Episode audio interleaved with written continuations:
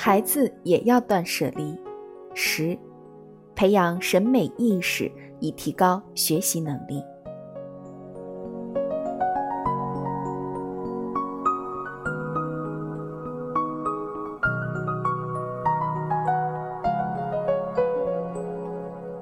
要提高学习能力，有一点也很重要，那就是培养欣赏空间的审美意识。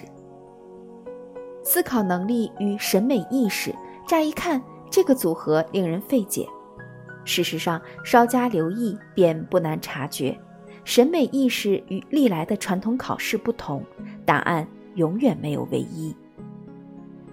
直面事物，并且做到不苛求答案的反复思考、选择。决断，这便是我们所说的断舍离。假如孩子能够在这个过程当中感受到快乐，那么思考能力就可以得到质的飞跃。对于今后的考试，孩子也可以应付自如。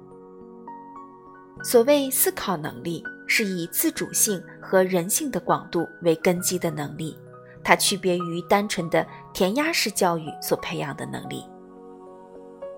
背诵一个绝对正确的答案，的确会是一个奏效的小手段。然而，一旦全面考察来临，要求我们必须具备各种各样的思维方式时，忽然之间，之前记忆下来的知识或者技术就会显得捉襟见肘。如前所述，即便是同一事物，亲与子对他的看法也会有所不同，审美亦是如此。虽然妈妈是这么认为的，但是我有我自己的感受。只有让孩子意识到自己和别人的想法之间存在差异，才能真正锻炼孩子的感知能力。因此，审美意识也不能由父母强加给孩子。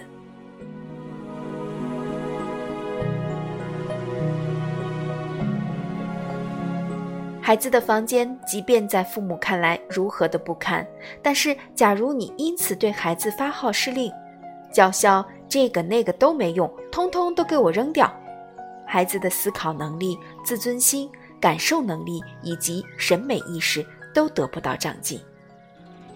父母对孩子宽容，孩子才能将这份宽容惠及他人，这种宽容的实质便是思考的宽容。换言之，即拓宽思维的空间。